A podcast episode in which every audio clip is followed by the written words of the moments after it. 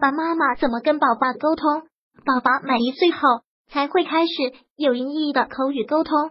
之前，宝宝主要是采用非语言的沟通方式来表达自己的想法，除了哭以外，脸部的表情、手臂与脚的摆动都算是宝宝在沟通。爸爸妈妈越了解他们的身体语言，就越能和宝宝进行交流，也越能鼓励他使用非语言的方式做有效的沟通。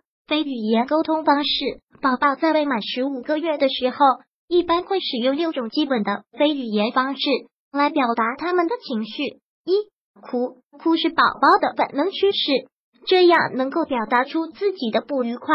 刚出生的时候，宝宝哭一般。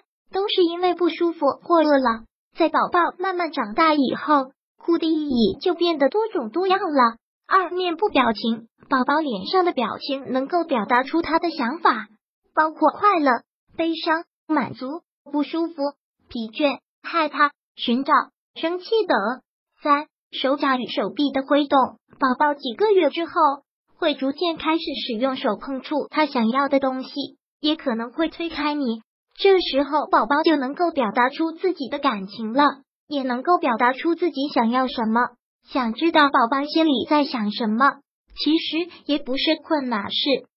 四腿与脚的摆动，宝宝躺在摇篮里的时候，偶尔会用力的踢着他的双脚，这说明孩子现在是非常高兴的。但是有时候也表示孩子不舒服，因为爸爸妈妈要配合他的脸部表情。或其他肢体语言所传达出的讯息来判断。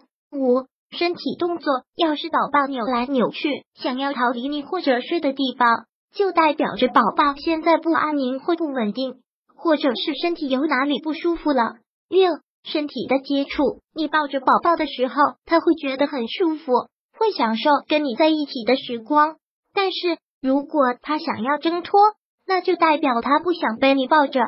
你给宝宝的回应越多，就代表着你越了解他，这对宝宝来说是非常好的。因此，爸爸妈妈一定要学会了解宝宝非语言沟通的方式，慢慢的你就会读懂他的话了，也可以了解他的语言。比方说，当你帮他换掉湿湿的尿布之后，孩子不哭了，就代表着你的行为是对的，宝宝也会增加对你的信任。但在不同的情况下。同一个姿势可能也代表着不同的含义。比方说，把玩具扔在地上的行为，宝宝有时候可能是因为兴奋、生气或痛苦，有时候可能是因为厌倦、无聊。结合脸部表情、手脚的摆动、身体的移动，你就能知道宝宝到底要表达什么意思。与新生儿非语言交流沟通的五种方式：一、注视着他，熟悉宝宝肢体语言的最佳方式。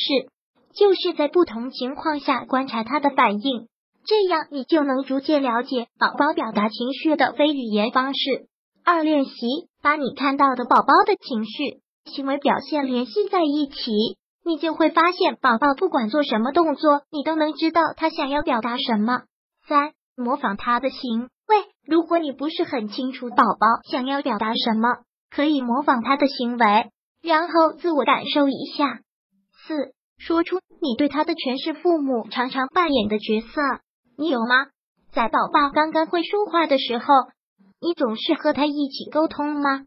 这里所说的沟通，不是唠叨、提醒、批评、哄骗、威胁、训斥、质问、劝告、评论的表达方式。这些表达方式会影响你们之间的关系。如果你可以把宝宝当做自己的朋友。这样，你们之间的感情就会慢慢的增进。想想看，如果你不开心的时候，你希望别人怎么做呢？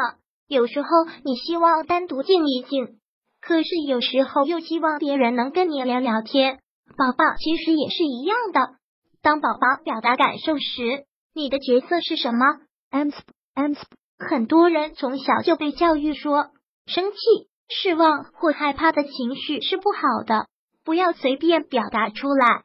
所以，当宝宝出现这些情绪时，爸爸妈妈不知道该怎么做，于是常常扮演以下几种角色 ms 指挥官，扮演指挥官角色的父母，希望自己能够控制宝宝，不让宝宝把负面的情绪及感受表现出来，要展现出中规中矩的样子。做事情不能出现错误，命令与威胁是指挥关心父母最常用的语言模式。M M 道德家，道德家是个应该先生，什么话都用应该来开头。这种道德家型的爸爸妈妈总是关心宝宝是不是有正当的感受。万事通万事通行的爸爸妈妈总是想要告诉宝宝自己经历了那么多，什么事情都是知道的。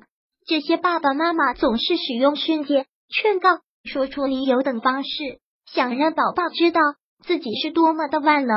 法官、法官型的爸爸妈妈不给宝宝解释的机会，就判定他们的错误。他们非常重视的事情是证明自己是对的，而宝宝是错的。评论家就像法官、道德家或万事通一般，评论家型的爸爸妈妈总是会评价宝宝做的对不对。但是，评论家型的父母常用嘲笑、辩论、讽刺或戏谑的方式。心理学家、心理学家型的父母试图分析问题，他们想要知道事情的来龙去脉以及所有的细节，所以能够更好的跟宝宝沟通。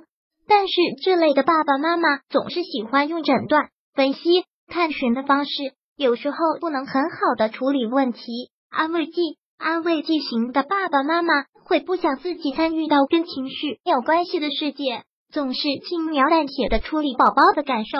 当父母扮演以上这些角色时，虽然出发点都是好的，但有时候方式不一定妥当。跟他重复说“你是不是饿了？你不喜欢这样躺着是吗？”之类的话，这也能帮助宝宝发展。五、与他人讨论，跟别人说一下宝宝的肢体语言。